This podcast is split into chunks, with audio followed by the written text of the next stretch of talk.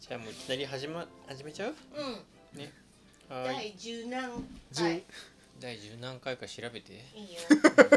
毎回わかんないからあダメだ Spotify がダウンロードしないと見れなくなってる大丈夫あのねインスタの投稿見るのが一番早いんあでそうかも最近はやってなかったですか最近ねちょっとご無沙汰なのですよねう1んヶ月ぐらい入っちゃう16前回やったおのおだから今回17だ17ねねおーいじゃあ始めますかはいはい、じゃあこんばんは、こんばんはえー、方法 FM、えー、エピソード17 17ですかうん調べてたからスラッと 言えるね、えーっと今日はね7月の16日土曜日時刻は7時13分ぐらいくらいぐらい13分なのにえー、そうそう今日もねビールを夏なんでやっぱビールが美味しいから全然音入 んないあいいんじゃないこれ美里が飲むやつえー、っと飲みながら話してるんですけど今日はちょっとゲストがいてよいしょありがとうえー、ゲストを紹介してもらっていいですか美里さ今日のゲストは、ん、うん、リーパのうん広江太志さんですよろしくお願いしますよろしくお願いしますお願いします紹介の仕方いや大丈夫ですそふとしさんまで紹介されるの珍しいのかいやうですねな。ね。そあのねうん。ひろえさんっていうお客様がいてそうひろえさんって言ってるとどのひろえさんかわからなくなっちゃうから 下のお名前なんですかっていうお話をしたのよ今日ね。うんでけんふとしさんって呼ばせていただく、はい ふうさん、ふうさんふうさんね。風天のふうさん。うん、ね。今日は、えっ、と、ね、なんでこのメンバーでのポッドキャストかっていうと、あ、ちょっと待って、飲んでる飲んでる。乾杯しよあうぜ。忘れてたはい、 お疲乾杯れ。ですね。えっ、と、今日は、えっ、と、方法で、えーリーパポップアップストア。あ、美味しそう。大事よ歯はリーパーのポップアップストアを方法で、えー今日と明日やってもらうことで、はいえー今日の朝5時6時5時半ぐらいに、ですねはいえー、とフェリーで、えー新門司港に着いて、で自転車こいで方法に着いてその前に肉うどん食ったんでしたそうですね美味しい肉うどんを食べましたねで、えー、と今日13時から、えー、とポップアップストアやってたわけで1日目無事終了はいお疲れ様でおし疲れた様でしたどうでした1日目そんなどうでしたとかいうざっくりした質問困るよ そうですねいやなんかほらイメージと違ったとかあ九州があうーんわかんないけ どまあでもなんかすごい温かいお客さんに囲まれて楽しい時間を過ごせましたねなんか雰囲気良かったっすねそうですねうんまあ俺らからしたらいつものあうちの店っぽい雰囲気だったけどそうだねあなんか男女分け隔てなくお越しいただいたんで、うんね年齢もそれぞれいいろんな方が来てくれたのですごい良かったですね、ねそう年齢のねは振れ幅すごかったねはいそうかもね、ゼロ歳からうん0歳から 70 70いくつの方までそうですね最初のお客様が0歳でしたね、そうなんよよかったよねうんなんかうちでポップアップストアって初めてうんあ初めてえなんですよ実はー、2年目2年3年えー、と丸2年経ってね今丸3二年年目なんですけど、えー、そうそう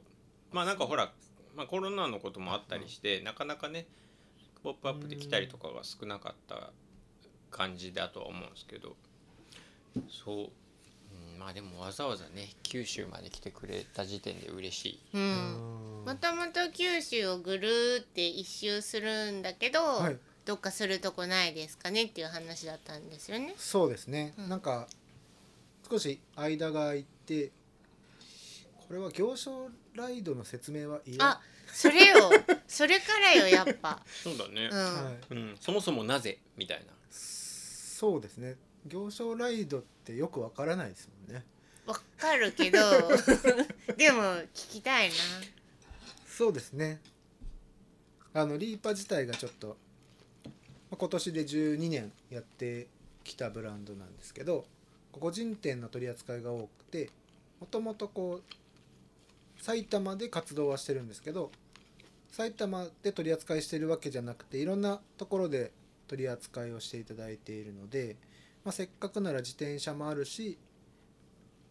一気に回れたら面白いよねみたいなので始まったのがうん行商ライドの始まりで話せば長くなるんですけど大丈夫ですか俺もどうぞはい、 であのまあアウトドア界隈だと知ってる方もいるかと思うんですけどあのウェルダンさんっていう帽子を作っているもともとブランドの方が名古屋にいてその人がずっと、まあ、ロードバイクとかで帽子をパニアバッグに入れて近隣の広島から名古屋とかいろんなお店を行商してたのがもともと始まりででそのウェルダンさんの膝の怪我をきっかけに無理やり引き継ぐ形でリーパが 始めたのが行商ライドへえやっぱどうしてもカバンって自転車に積めないじゃないですかうんうで今僕が乗ってるロングテールバイクっていうのが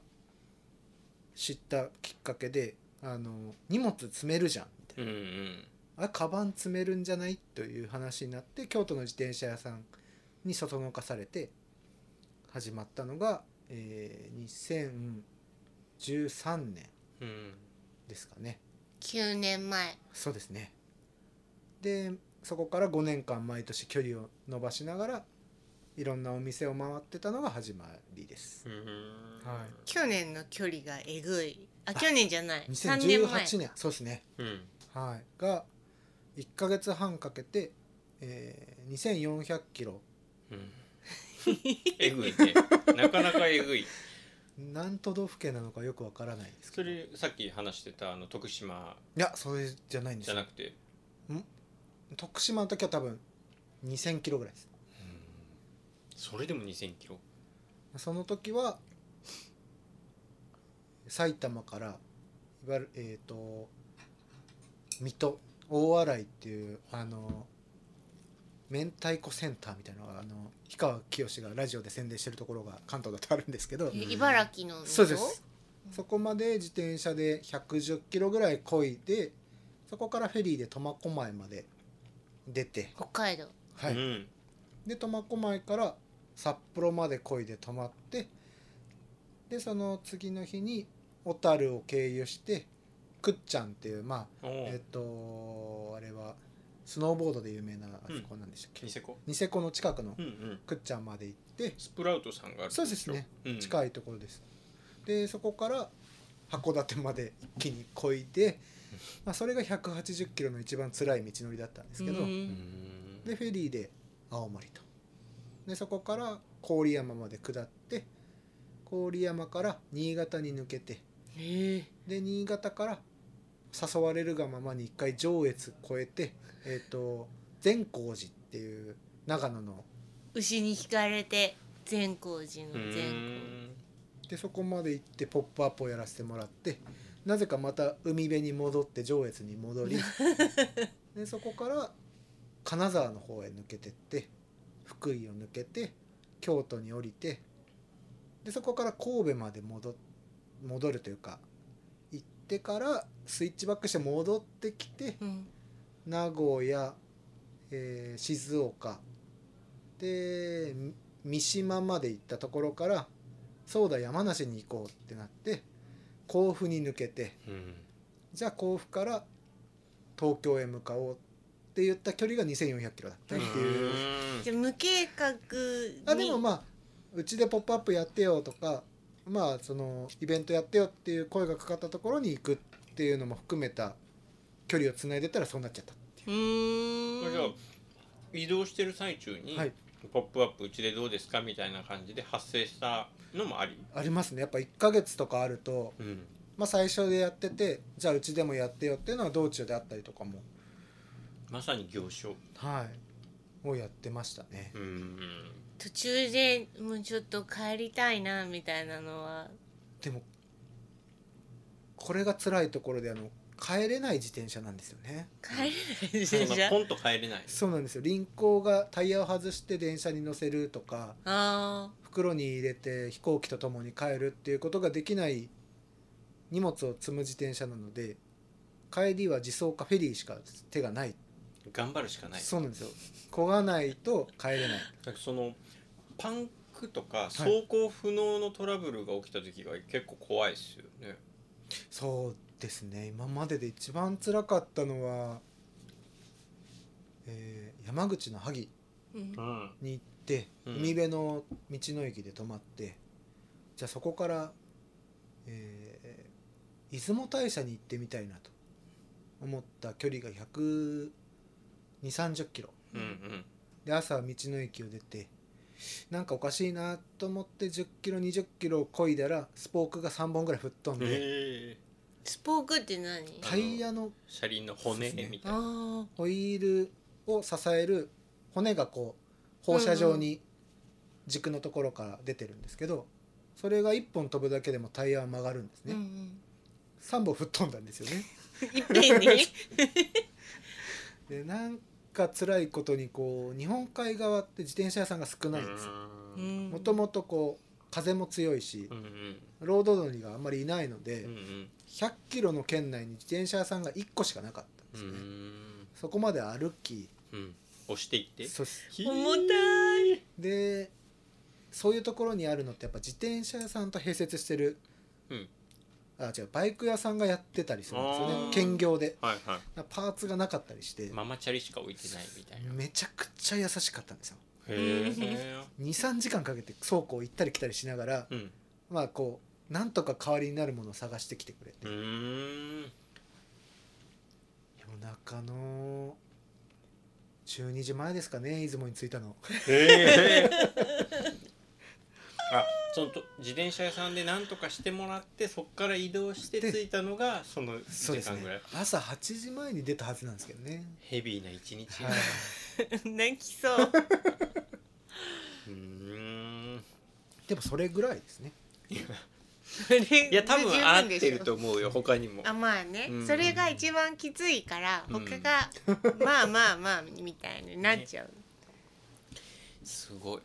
それ行商ライドをそのやり始めたきっかけと、はい、まあ、今までがそういう感じでうん、今回がうんとその門司港あ新門司港スタートの九州一周みたいな感じですね、はい、うちの後どんな感じなんですかこのあと明日日曜日17日もやらせていただいてうんでこのまま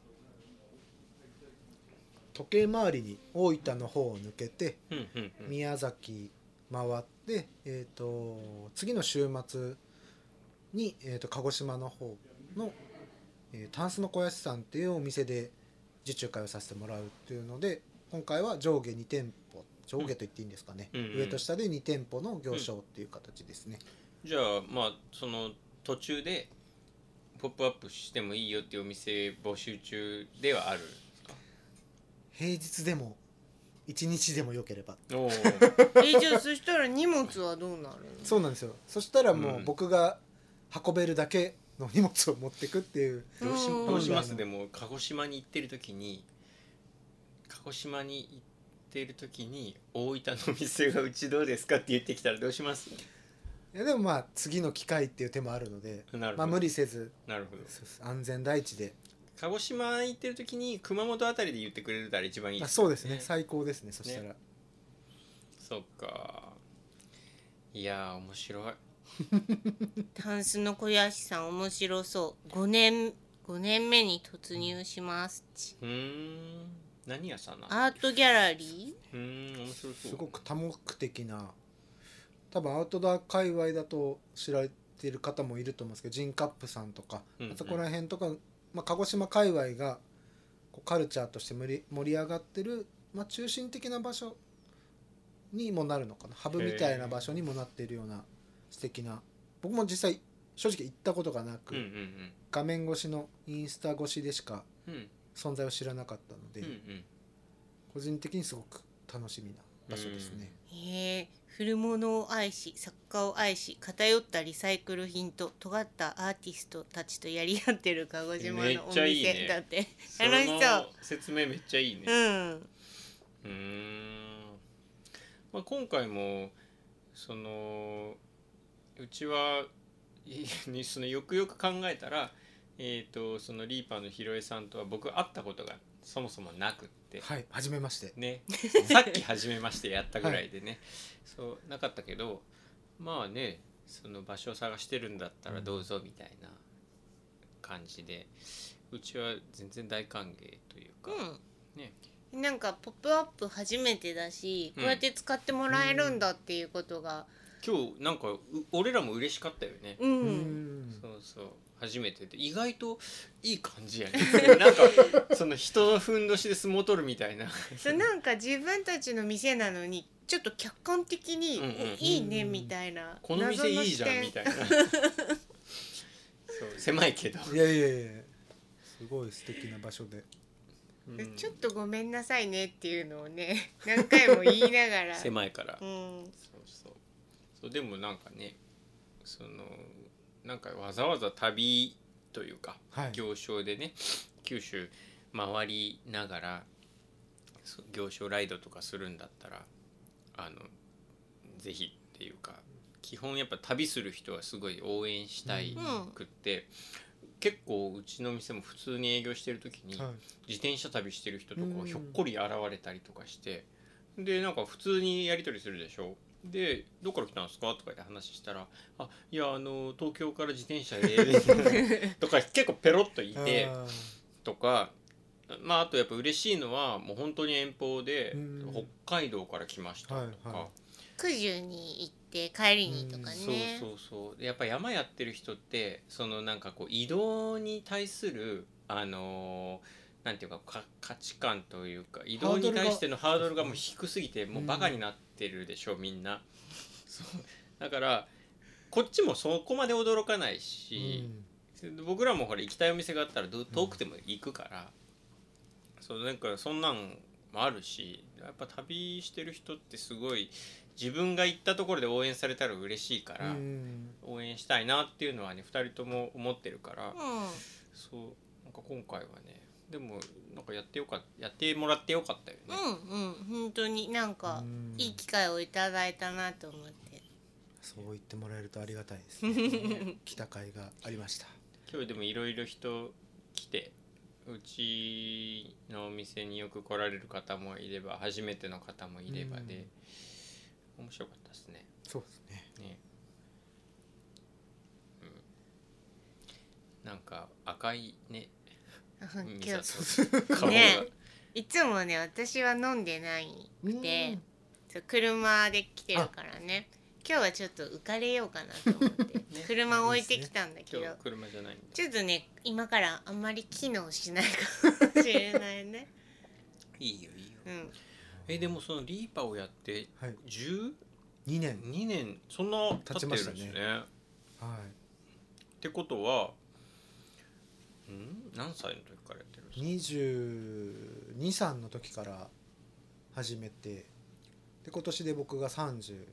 なのでまあ12年超えて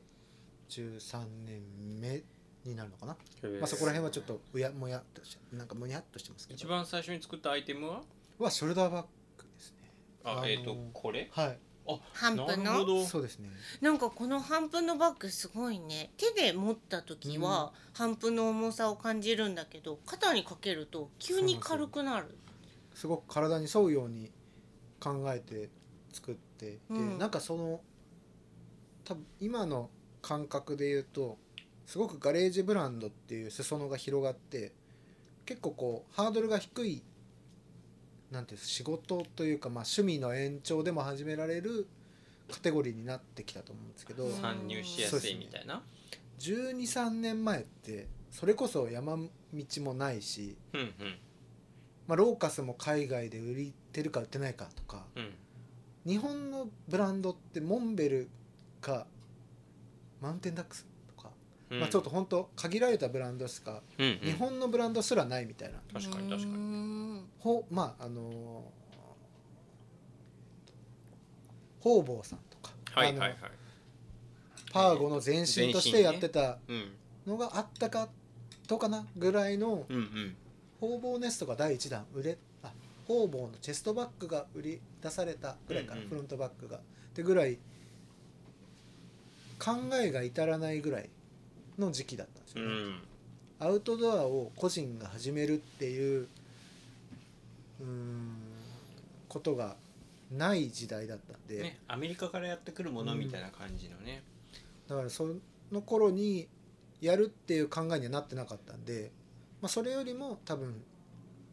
ピストバイクの文化とかもともと DIY ってメッセンジャーバックのぶカルチャーが結構あると思っていてうんうんメッセンジャーやってた人が使いづらいからバッグ作っちゃったってブランドがやっぱアメリカも多くてうーんでちょうど僕が1 2 3年前の時はピストのブームが終わって、大人になってた人たちがこういろいろお店をやってた時代だったので自転車のバックでアウトドアのニュアンスが入ったものだと始められる土壌があったというかほーなんでうちのリーパーとしてもまあもともと埼玉にあるお店の人からやってみたらいいじゃんその人ピスト乗りだったんですけうど、んっていうのから始まってショルダーバッグだったらじゃあ作ってみようかなっていうので始まったっていうのがもう12年前とかですかね。でもそれはそのその時すでにこうミシンで縫製できるこう技術を持ってたってことでしょそうですね服飾の学校のカバンの専攻っていうのがあって、うーんまあ、今でこそそれアウトドアのガレージブランドでも先輩方がいらっしゃいますけどうんうんなんかそういう技術的な知識はあった状態できっかけをいただいたっていうのが最初の始まりですかね。うーんでもそのリーパーで自分のブランドを立ち上げる時はなんかその前は何か勤めてた会社員をやっていたとか僕社会人経験が一切ないんですよ。へえうーんあそう社員とか、はい、っへてえいう経験がなくてそれこそ19の頃に一人旅を始めてうん多分世代的に学校っていう日本の僕もちょっと金曜ロードショーぐらいの知識しかないんで、うんやんわりあったあの学校っていう日本映画の邦画のシリーズがあったんですよねうんうん監督は全然知らないですあそうなんだであの学校北の国からの純のうん吉岡さんうんうんが出てる回があってその人が一人旅で分かんないですけど両親と喧嘩したのか分かんないですけど一人で屋久島に行ってうん屋久島のその頃は柵とか一切なかったんで屋久島の麓の小屋で一泊するっていうシーンが多分10代そこそこの頃にあってすごく目に焼き付いていて、うーんで18か高校を卒業した時の一人旅にじゃあ屋久島行くかっつってうん一人で山を始めたのがきっかけですねあそれは、えっと登山も含めてそうですあー屋久杉をじゃあ見ようとあれこの間もいきなり始めていきなり屋久島行った人の話聞かなかったこれ誰の話だっけお客様あわかんないデジャブですかデジャブが今起きてる えいきなり屋久島行ったんですかみたいな話したよねお客さんじゃないのお客様か、うんそっか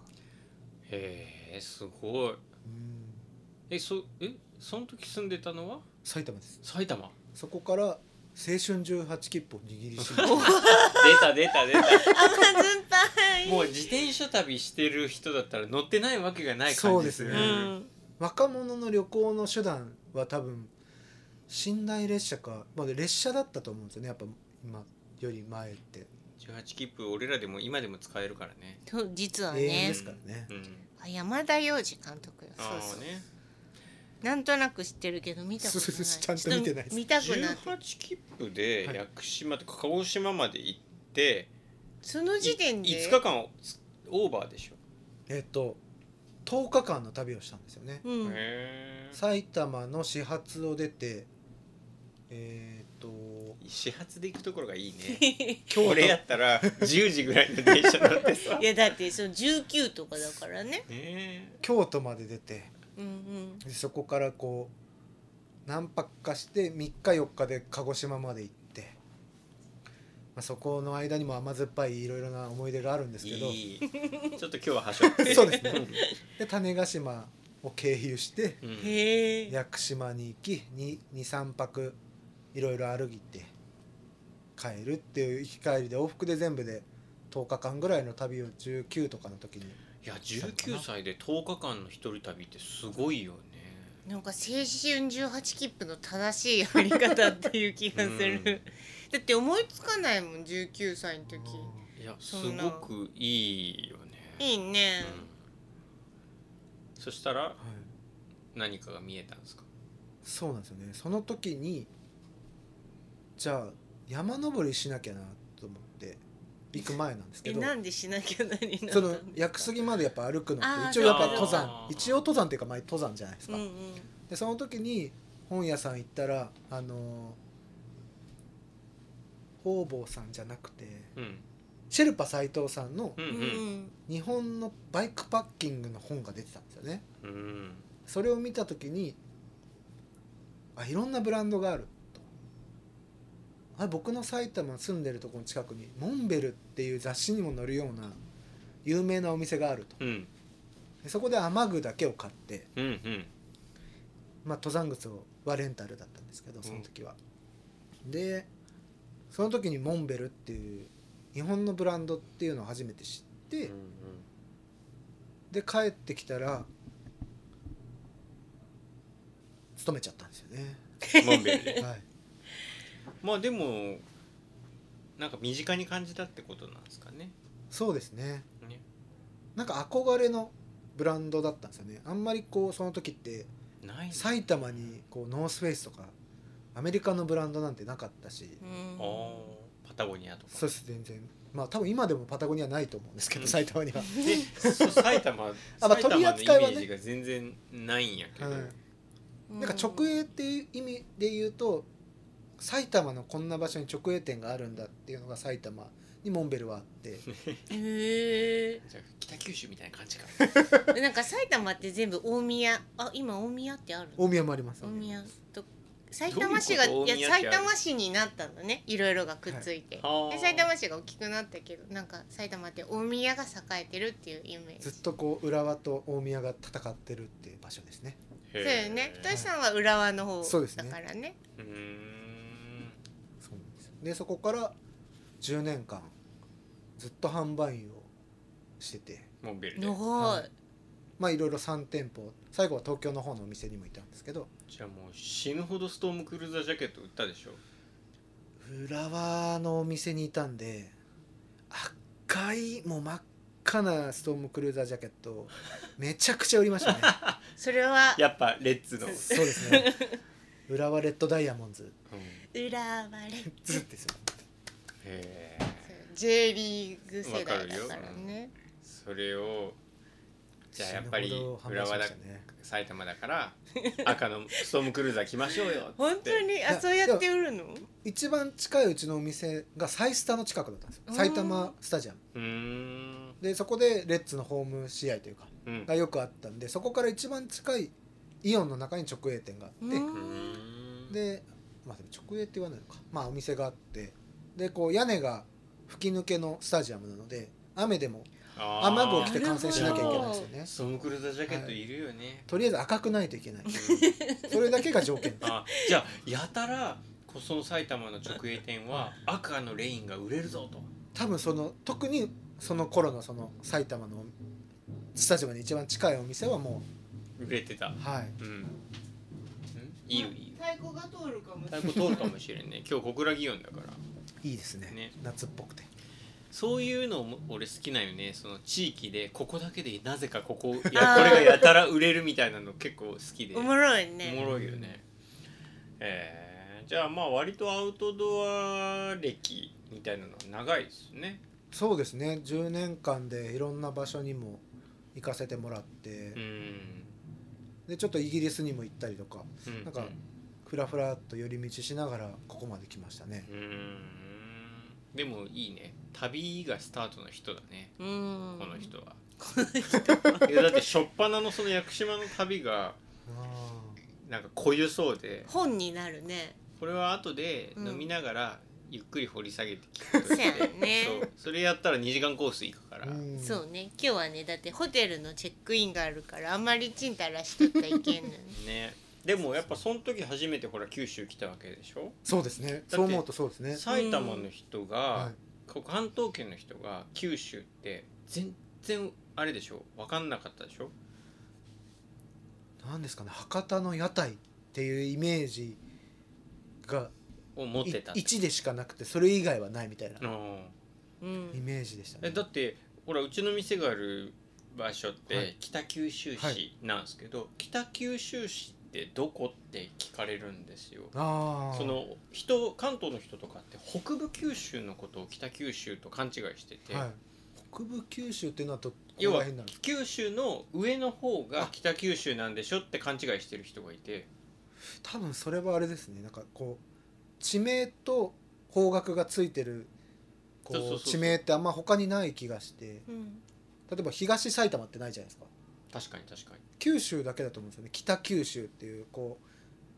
全土の名前が九州ってこう大陸に北っていうのがついた市あ確かにあねそうねかもないから多分北九州って北の九州のことでしょみたいなそんな感じ、うんうんうんでそんな感じで思うけど実は福岡県のその、えー、と北部というか、はいね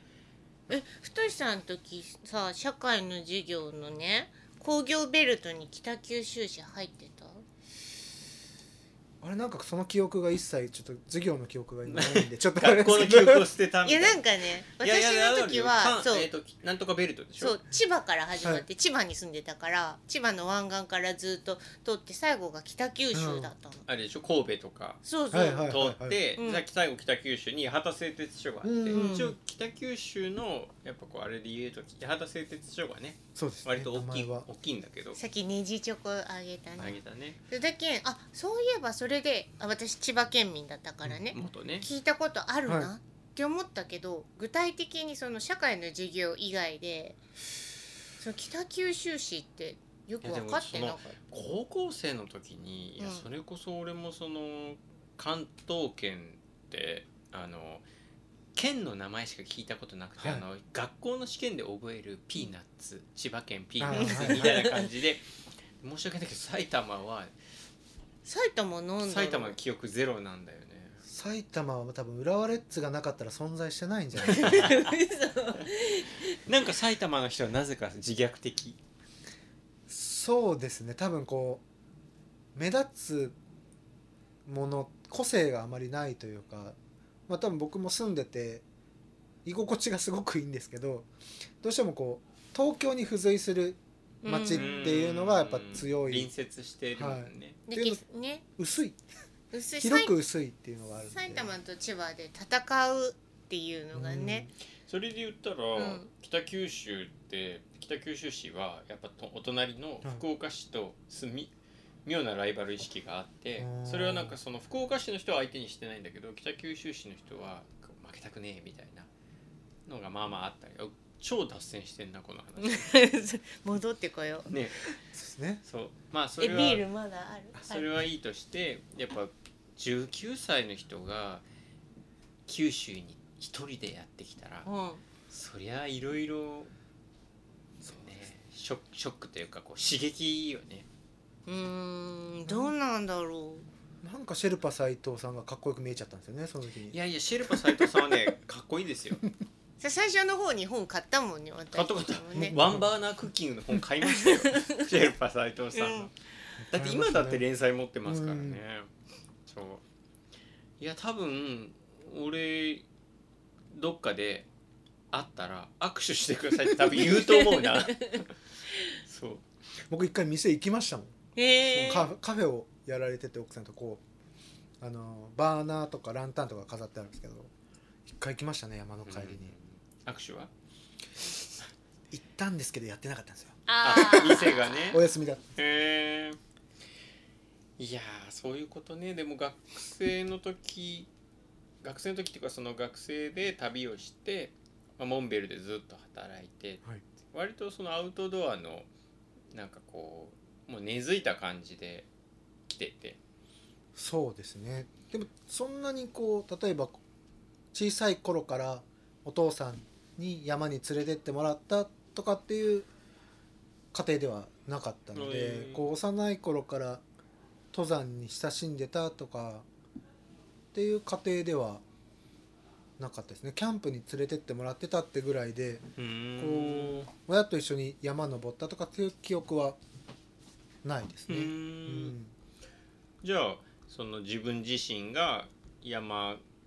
きだったというか居心地よかったというか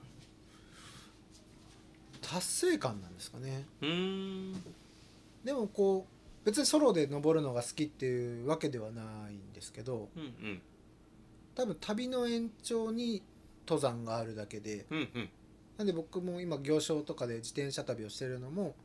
山だけが好きじゃなくうんうん好きなわけではなくてこう旅を通して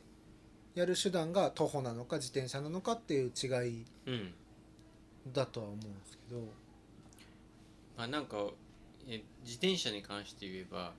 全然俺にわかでその去年自転車買って最近ちょろちょろ遊びようけど、は自転車でその舗装路なんだけどやっぱ距離移動するでしょ、はいであのやっぱ人力で移動してる旅もなんか結構いいですよねいいですね多分山を歩くのと近いなんか感覚そう街を移動してんだけどやっぱあの移動距離でしかも人力で移動してるからなんかいいですよねそうですねなんかこう地面とつながってる感覚がこうんうありますよ、なんか山稜線歩いててあの山の向こうに見えないけど今日の天場があるっていう時に、うんあと34時間歩いたらつけるって分かってるじゃないですか、うんうんでそれと一緒でこう地図しか見てないんだけどあと50キロ先全然見えないけど今日着くんだようんうなんうんっていうのがこう地図がつながっていく感覚というか、うんうんっていうのがやっぱ人力で景色を見ながら進んでるとなんかあるのかなと思っていて、なんかあとほらこの間とかも僕自転車乗ってて思ったのがあの車ほど速くないスピードで景色が通り過ぎていくのが、あなんかいいなって思って、でうん歩くよりでも速いけど変な看板があった時にちょっと凝視できる余裕があるみたいな。すぐ止まれるのがいそい、うね、なんなら止まれるしなんなら U ターンできる、うんそのなんか緩さがそうですねあるなぁと思って、とかその人に声かけてもらったり声かける余裕もあるうんし、うん確かにそうですねねそういうことねじゃあ旅だそうですねなんだかんだ旅なんですかねうんそっかでえっ、とリーパーをしだしたしだしてでそのバックパックとかもアイテムは徐々に増やしていってって感じでしょ、そうですねでもじゃあその時にはもう最初から山はやってたみたいな感じなんですね。そうなんですあアウよトドアをやってたから。はいなんかこう山の販売員をしてた職業柄素人が作るもんじゃねえだろっていう感覚が多分強かったんですよね、うんまあ、別に縫製もやってるしそうね。販売員もしてるんですけど存在としてこう DIY 的なこう今のこうガレージブランドっていうのがアメリカからまだわそんなに渡ってきてなくて多分時期としてはハイカーズデポを準備してる土屋さんのブログを見てる世代なんですよへえ。でジョン・ミアーを土屋さんが OD ボックスを辞めて OD ボックスに土屋さんにちょっと見に行ったりとかっていう OD ボックスっていう東京の上野にあった、うんお店のブログがすごい熱い頃でバイヤーをやってた土屋さんがお店を辞めてでジョン・ミアーの「歩きました」っていうブログを見ながらお店を準備してる頃が多分こう12年前とかうんでもそっていのう時期ですねその頃を知ってる人たちの中では断然世代的に若いでしょ。そうですね多分こう周りの今の仲良くしているガレージブランドの中で言うとまあ一番若い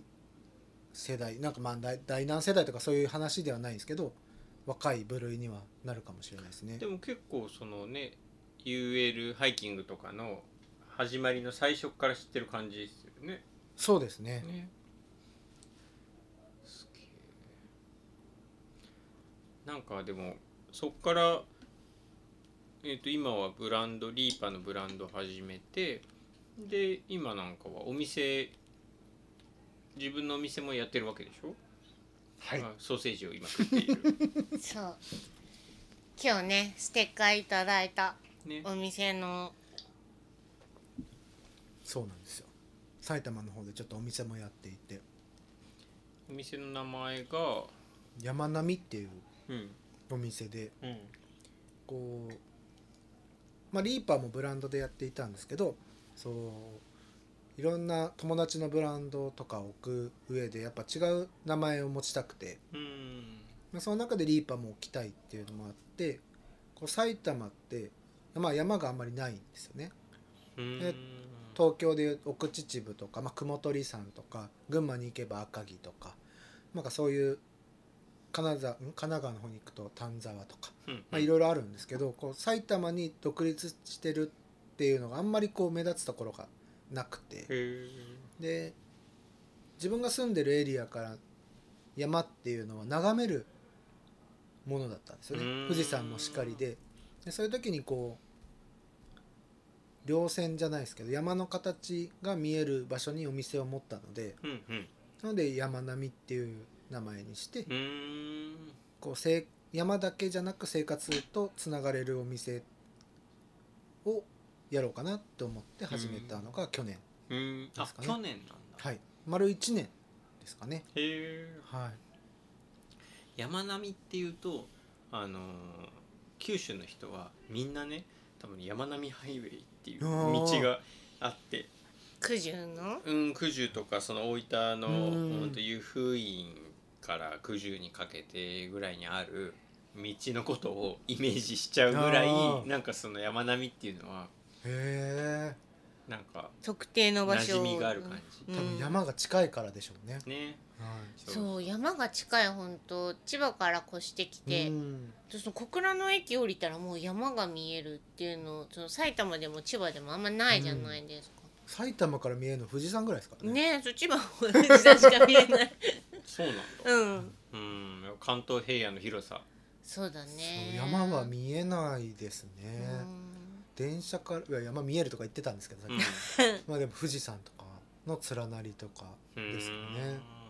逆に僕が、いそうほら出張とかで東京行ったりしてあのー富士山見えるとめちゃくちゃテンション上がりますからねあーおのぼりさんいやでも行商から帰ってきてこう富士山が見えると全然埼玉の山じゃないんですけど帰ってきたっていう気持ちうになるんですよーん富士山って見えない場所ってあるんだみたいなああ、うんうん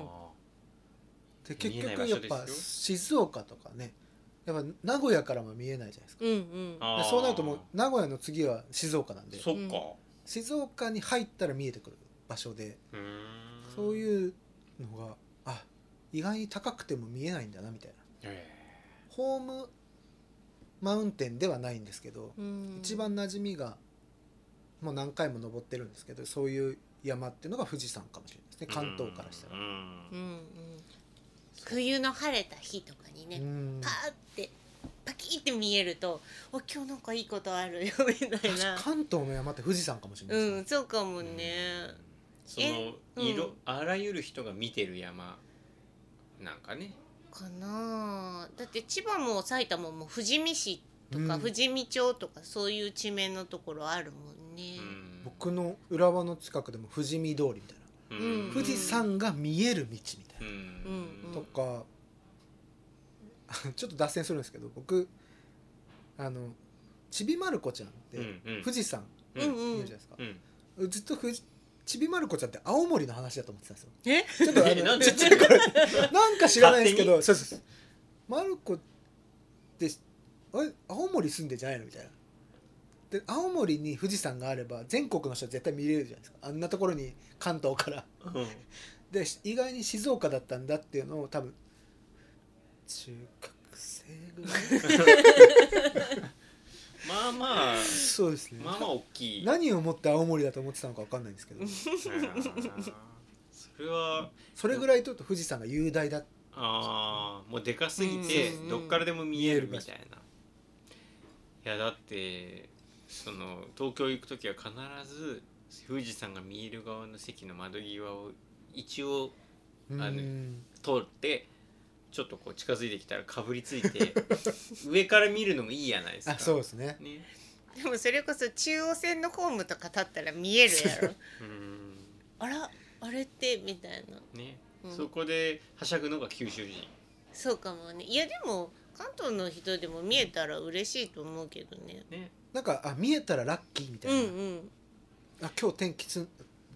な空が澄んでるみたいな、うんうんそうねちょ東京とかちょっと距離がある側からするとその見えたらラッキーみたいな感じうんかもね、うん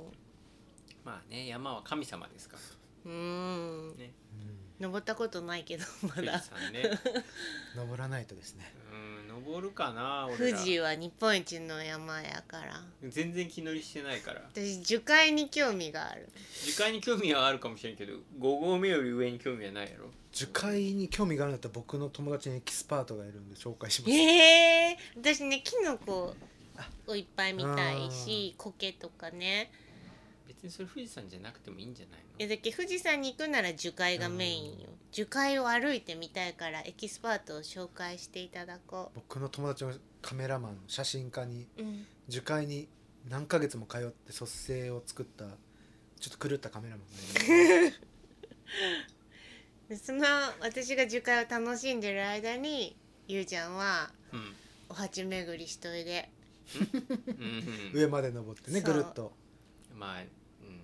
そのやっぱ男はほらスタンプラリー的にね、うん、その山頂を踏むみたいないやでも多分それってこう関東でいう屋久島みたいな感じですねあーなるほどね屋久島な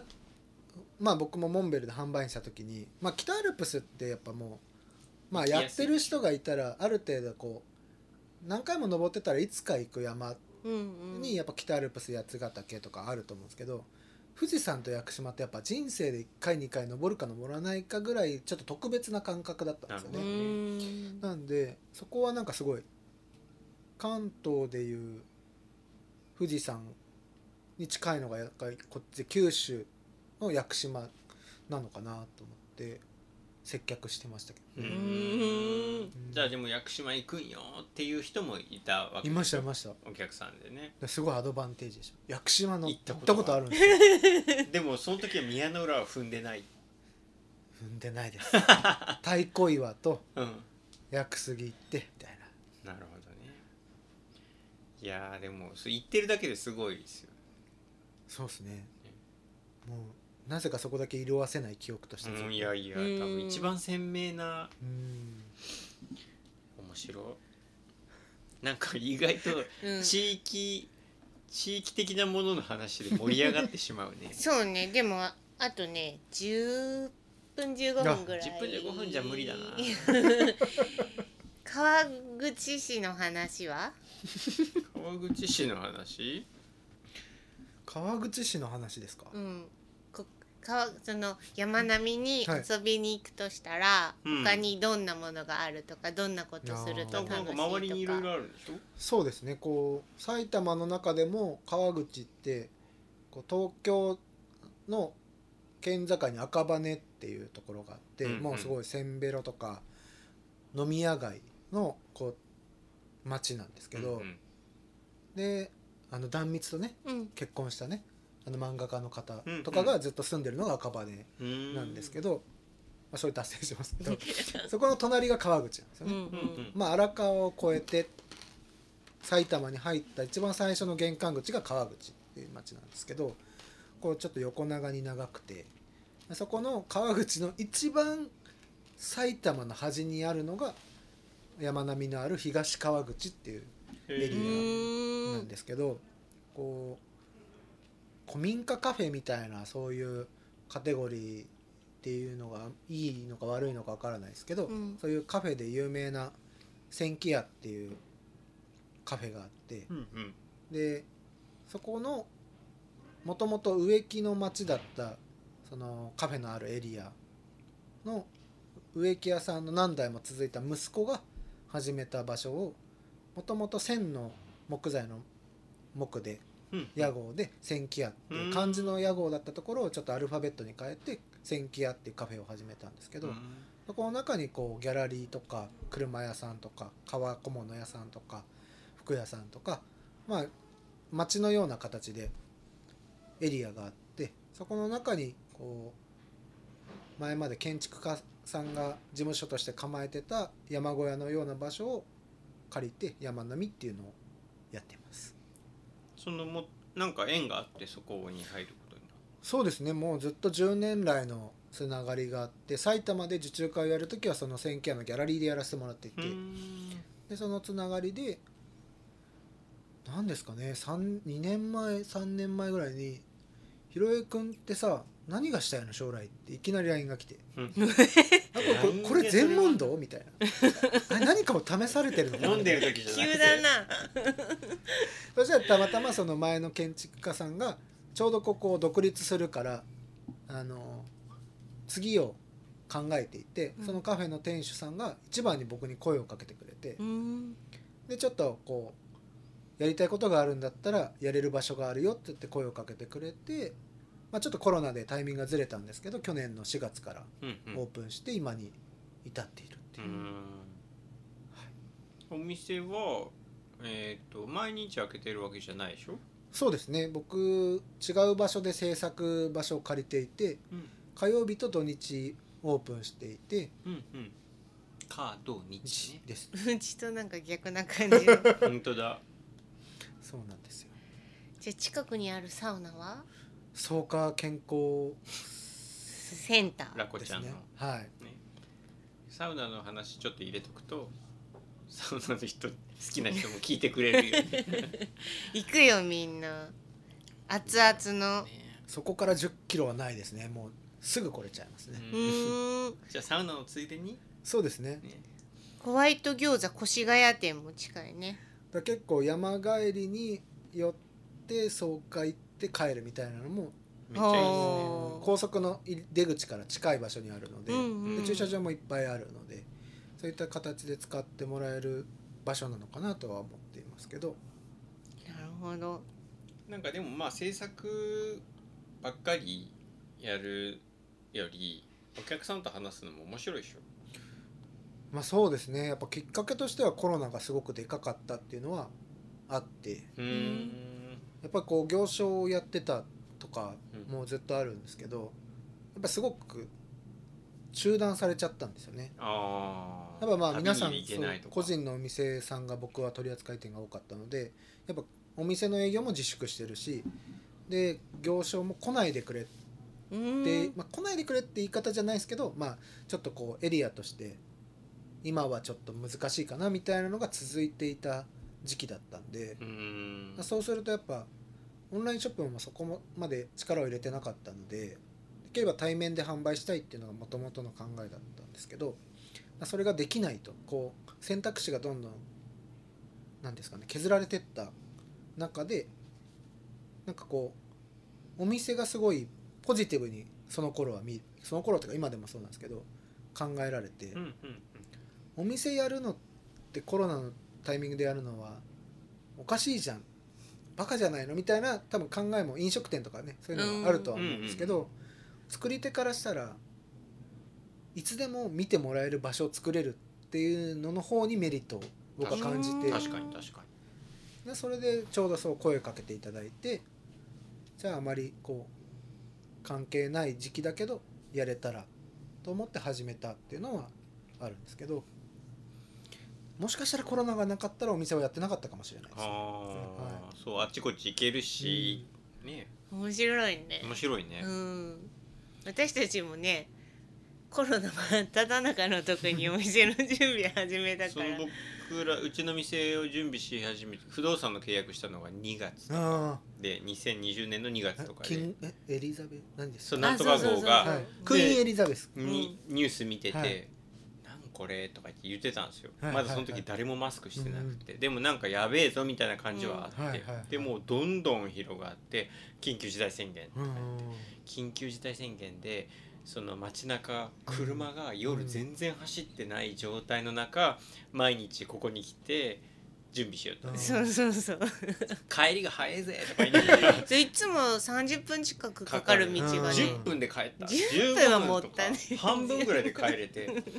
いやこれはいいことしかないなとか言って言ってたんだけど、そう結局でも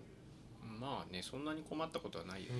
まあ私たちはたまたまそこにはまっちゃっただけだけど、あれがあったから始めるっていう発想もあるんだなっていうのが面白いね。そうでもなんかコロナのことがきっかけで山に行ってみようと思ったっていう人も意外とお客さんにいて、うんなんかいい面と悪い面っていうあれですけどこういいきっかけになることも多分そうコロナであったと思うので、何でもかんでも悪いわけじゃないよそうですねうんうん、なんかより自然に向き合う向き合えるタイミングだったのかなとは思うんですようんね気持ち的にうもんえーでもお店うんお店はお店で大変でしょそうですね止めた。なんかねお店にいる間って他のことあんまりできないしそうですねなんかやっぱこう絶妙な立ち位置でお店として100%やれてるわけでもないしこう作り手としてやってる面もあるので、こう置いてるものもこう半分半分だったりするところがこうどうやりくりしていくかっていうのは2年目今課題としてはあってうんやっぱこう割り切れるって言い方は変ですけどや自分の作っている道具もあるとこうちょっとこう緩衝材が入るのでうんまだまだちょっと勉強中っていうところはありますけどまあ簡単じゃないよねっていうのはうんあるりますねやっぱりでもまあなんかお客さんと直接対面で、ね、やり取りできる場所っていいっすよね。いやすごく貴重でしたねうんなんか気づきも多いじゃないですか。うんなんかこうやっぱ何も知らない人も入ってきてくれるしこう、ん距離感としてやっぱりこう自分が出向いて「ポップアップとか受注会をやってるとやっぱ知ってくれてる人が来てくれたりとか、うんうんお店の人がこうしっかり宣伝してくれてつないでくれたお客さんが来てくれたりとかっていうこう知ってることを前提としてやっぱ来てくれるうんうんっていうのがお店だとまたまあちょっとこういろんなお店がある場所だからっていうのもあるんですけどゼロのお客さんうんまあ言い方あれですけど無関心なお客さんもこうんうんうんう増える、多多分これまあ、僕が販売員やってた頃はもうちょっと慣れてた話なんですけうんど、うんうんやっぱ作り手としては結構食らうものがあるとういんうなるかほどね。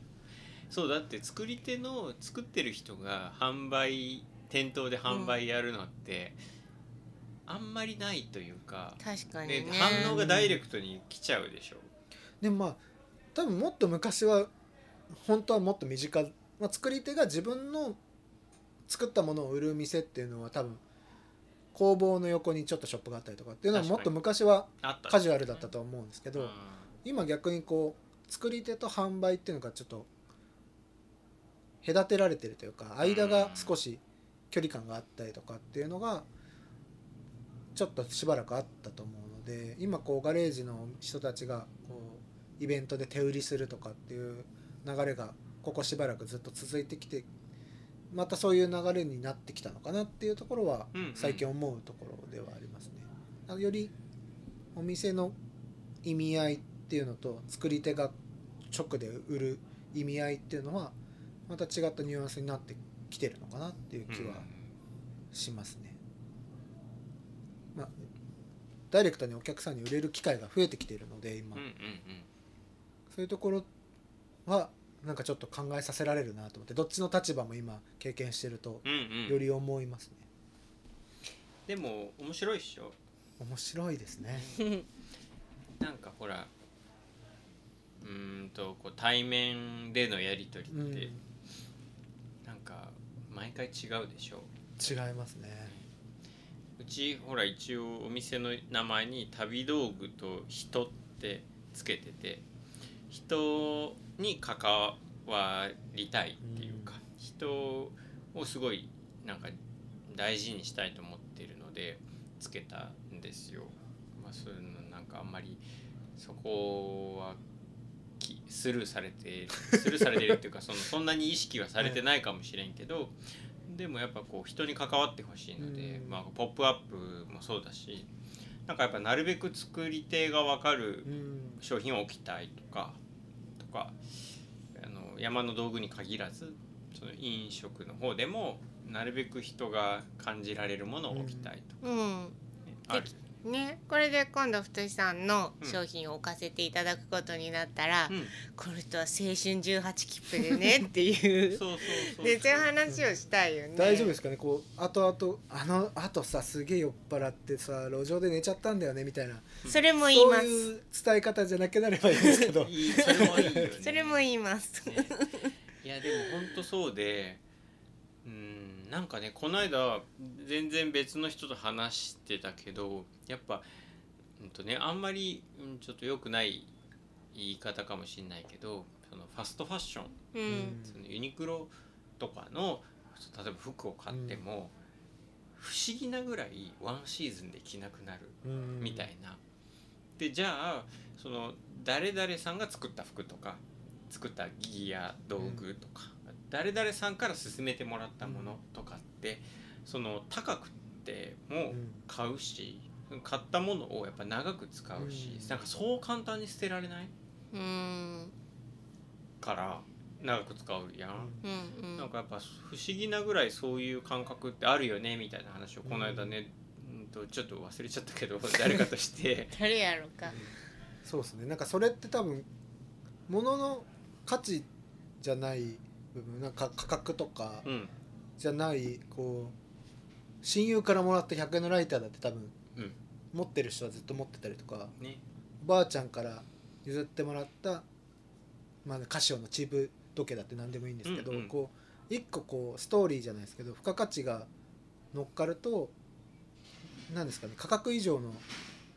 大事に思うそうベクトルがすごい乗っかると思うんですよね。だから誰が進めてくれてどういう物語があってっていうのは今の時代すごい逆に価格より求められてるのかなっていう気は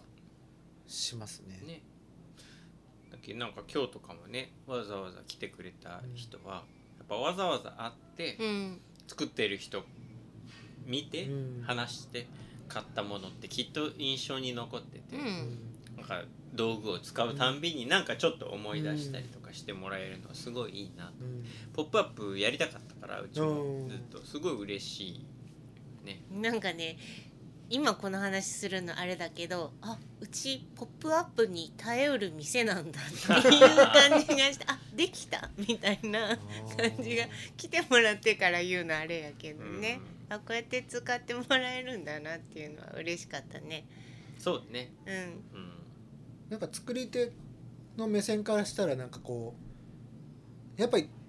まあ、正直やっぱ来たことが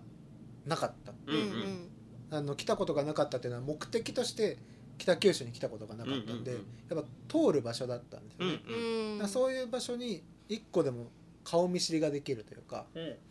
なんかそういう場所を作れるのって多分すごく楽しいし、うん嬉しいとは思うんですよねやっぱ福岡って個人でも旅行でも行くからなんかそういうのと違って熊本とかもそうですけどこういろんな全国のこういう場所で顔が見れて「ポップアップができるっていうのは作り手としてもすごく嬉しいですけどね。うん幸せなのかもしれないなんかもフェリーで今回来られたでしょ、うんでフェリーで来られるにしても新幹線でも車でもうん福岡行こうと思ったら北九州って通るんだなって思ったの、そうねそう今ですね回、だからいい場所に旅道具のお店があるなっていうのを気づかせてもらっうんたっ確てかいにう確かかにうんそう北九州割といいん ですよ北九州の良さについてはこの後あそうみですっねちり話しうんますそけうどだねちょっとそろそろあれだよ、そうねおあれを聞かんといかんいやでもねうんなんかちょっと、うんうん、もうちょっといろいろ聞きたいな そう気持ちはわかるけどねねまあでも、はい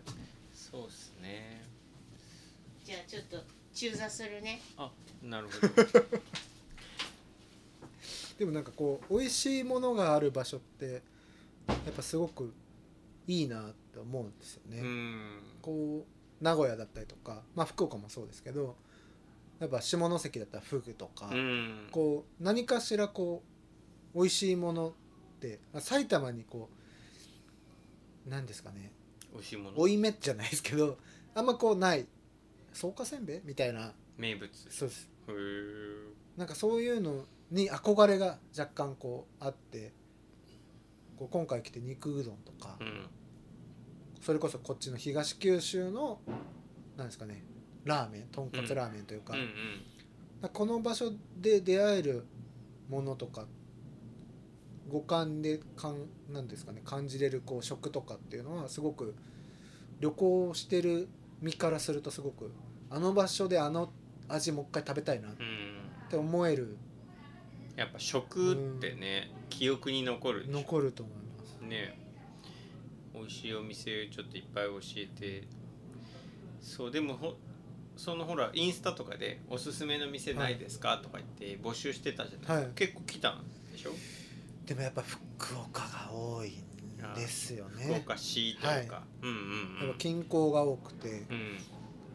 うん、なんかじゃあもっと大分と宮崎の情報プリーズですねそうですね。まあ別府も熊本もそれこそ島原とかうん長崎とかでもいいんですけど、うんうんうん全然いつでもウェルカムなんですけどね。宮崎でチキン南蛮は食ったことあるんですか宮崎に初上陸なんですよあ。実はじゃあもういいじゃないですか僕19の頃行った時もこうなんですかね、オレンジ鉄道うん肥薩オレンジ鉄道初めて単両というか一車両の電車に乗ったはいはいはいんですけど、まあ青春18切符使えなかったんですけどね。うん、あれアウトですよ ね。だからそそっちは通ってるんですけど初めてこう大分から下にこう通るっていうのが初めて宮崎をつないで走る経験でやっぱ揚げ物にタルあタルタルはなタルタル、うん乗ってたりえーと乗ってなか甘った酢につけて、はいタルタルが乗ってて、絶対美味しいじゃないですうか、ん、 絶対美味しいですよ食べたいんですよね。多分三回ぐらい食えるんじゃないですか。なんですかね体重減るはずな んですよ、で消費して増やそうですね増やしてみたいな。なんかね南九州は、はい大分もそうなんだけど、あの九州の中でも大分と宮崎でまたそのまあそのえっと、熊本とかのうん東側と西側でちょっとまたちょなんかちょっと違っててでまあなんか特に、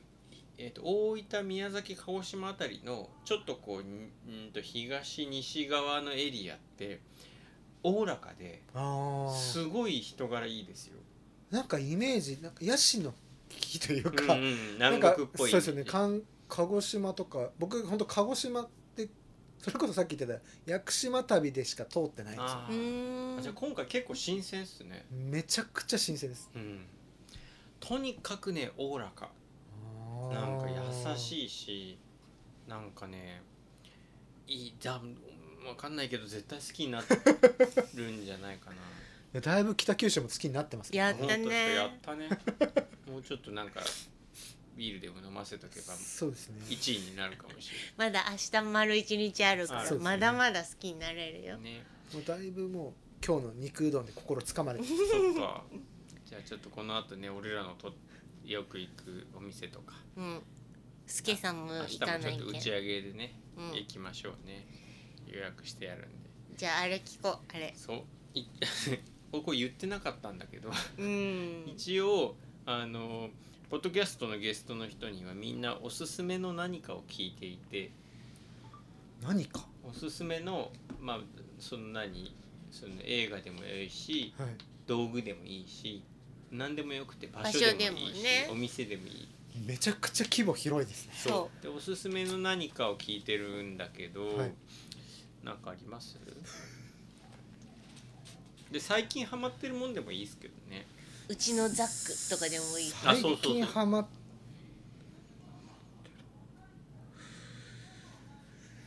まあこれはね、はいちゃんと前もって言っとけって話なんだけど そうですね今今本当初めてあね触れたそんな深く考えなくてもいいよってことね。ううんんおすすめですよねうんじゃあとりあえず自転車乗って旅に出たらいいと思うああうんそれそれいいねはいなんかこれって別に登山靴とかでもないしママチャリでもいいしう、んなんかこう車輪がついてたら走るより早くあのいろんな景色が見れるので、うん一個違う街に行くだけでも多分旅だしうん普段何も乗らない人からしたら1 0キロって電車に乗る距離だと思うんですよね確 かにタイヤ何個ついてんだって話になってくるあーそれが二輪で過ごせるうんで多分1日あれば帰ってこれるんですよ確かにママチャリだって1 0キロだったらう、うんんそれってすごく違う景色を見せてくれるギアというか道具だと思うので、まあ、ちょっとお尻が痛くなるかもしれないですけど、うんうん大丈夫です寝れば治るん で、 本当そうですかねなるほどなうるんじゃあひろゆきさんのおすすめ自転車旅自転車、まあ、旅じゃなくてもいいです気になってるちょっと遠い店にでもいいし馴染みの電車で行ってた店でもいいですけど自転車っていう違う道具を使って行ってみる多分途中で見れる景色も違って見えると思ううんで、んはすごくおすすめですねいいね俺それすごい今もう共感のうんうんでしかないあもうでもゆうすけさん喋り出したら終わらなくなるから うんうんにしといてうんうんでした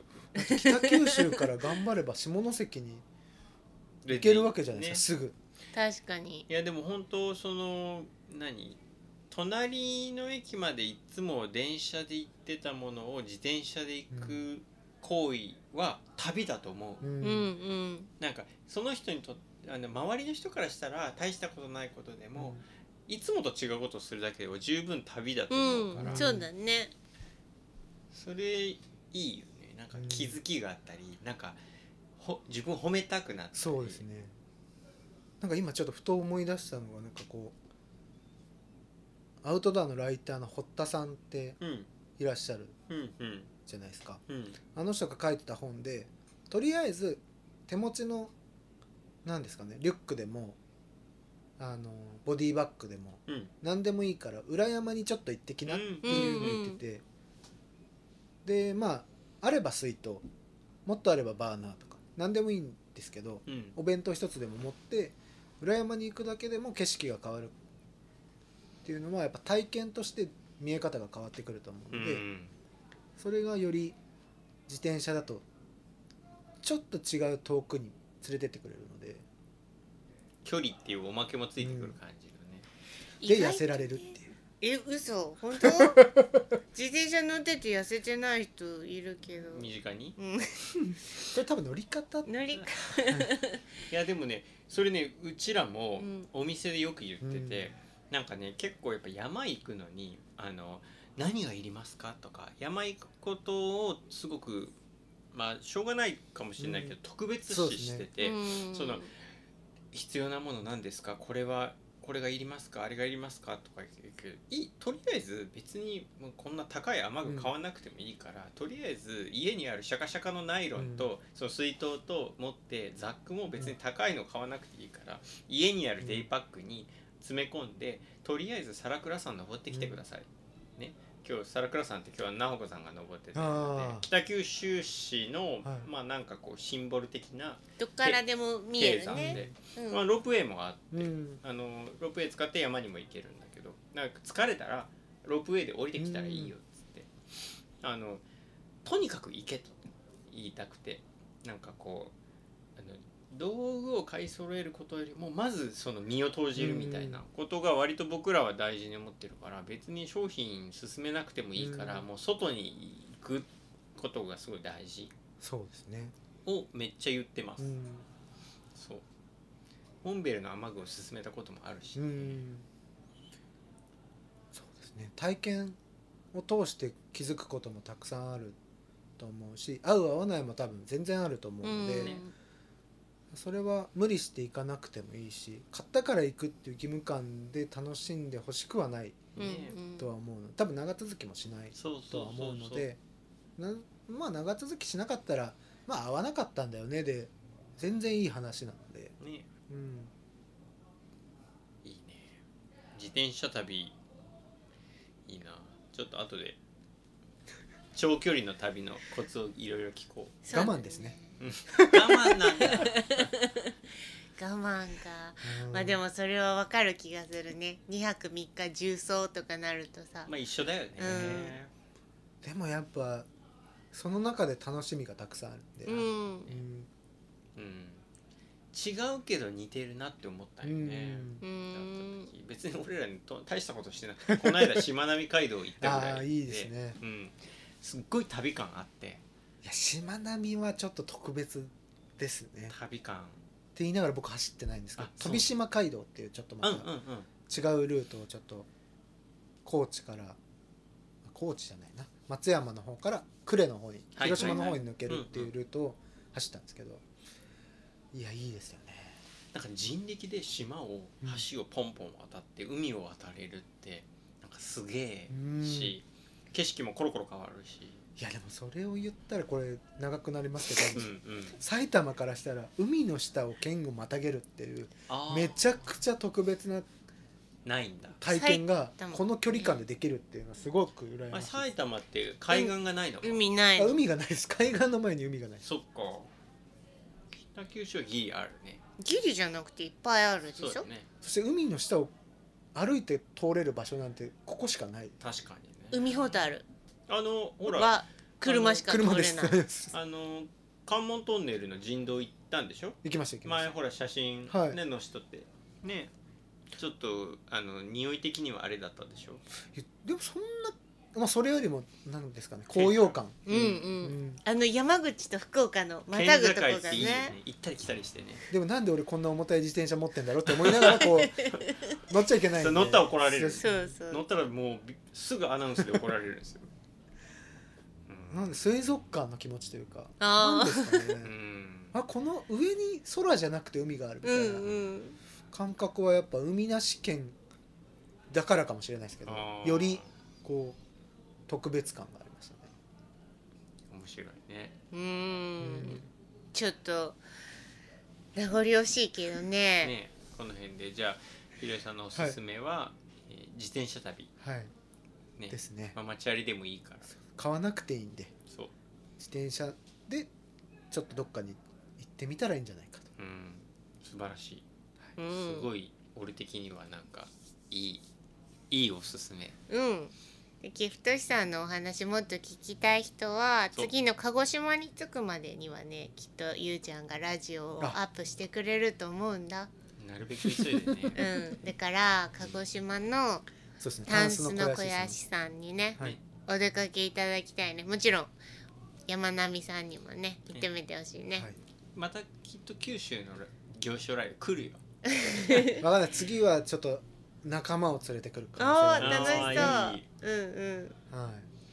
九州勢が歓迎しますよういんだっねてあれですよね2回使えるんですよねまあね何が2回もこここのう何組か増えたらこうん全然2回使ってもいいし季節が季節なら、はいうんあのこの前のツール使ってよくてうそしたらもうここでちょっとで何かしらができるんじゃないですかやってほ楽しいしいねここでね廊下で振りましたりするんですよ暑くない時期は過去ね、に2回ぐらい振りましたことがあって、うん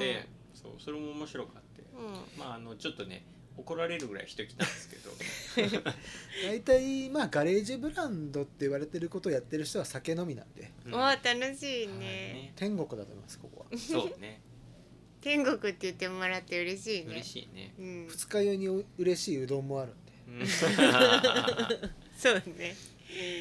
ね後で後でっていうか今日はちょっとあれかもしれんけど助さんうどんもねちゃんとちょ連っれとてまだ行って、気になってるんですね、うんあとね蘭州ラーメンはゆうちゃん曰く食べたら二日酔いにならないしない本当ですかじゃあまだ飲めますね全然全然大丈夫ですよしじゃあ片付けてねはい行こ飯食い行きますか行きますか、ねねはいじゃあ今日のゲストは、えー、とリーパーのひろえさんでしたありがとうございあまりしたがとうございましふうたあのー一応ねえっ、と投稿の方にあのインスタのアカウントとかは載いせておくので、あのチェックしておいていただいて、はいまあ明日来てねとは言えんか、それはあなた次第ですうわ、んそうですねね、ででももまあ一応気持ち的にはうん明日も来てねだよね,、うんそうだねねだしうん、まあチェックしてもらってそうですねオンラインで買ってもらったっていいわけだし、そう多分今どこにいますとか載せるもんねインスタそうですねと多か分にインスタのストーリーとかで随時ね、パンクしたよとかうん、あの怪我したよとか食べたよとかそうですねね美味しいものもちょっと随時上げていけたらいいなと思ってるので教えてもらうのも募集中でね、そうですねうん、美味しいとこいろつでもゲリラ的求めてにます DM 送ってもいいってことそうですねね美味しいものに関してはもういくらでももうん、うんうウェルカムなんでね、よし、いいよねこういうやり取りをした後に、うん、俺らがその俺ら二人が、うんそのひろりさんの今後ってすごい楽しいよね。そうだねね、あ今どこなんだみたいなあ。これ食べましたねねはいはそいうはい次ここ行ってみたいな。ねちょっと今回短いんでね本当は12ヶ月とかいけたら一番いいんですそうけよどねう。んまあまあ楽しんでもらいたいね、そうだね九州を。うんはい。じゃあ今日はこの辺ではい飯でも食いに行きましょうか。はいありがとうございましたありがとうございましたありがとうございました。バイバイほうほ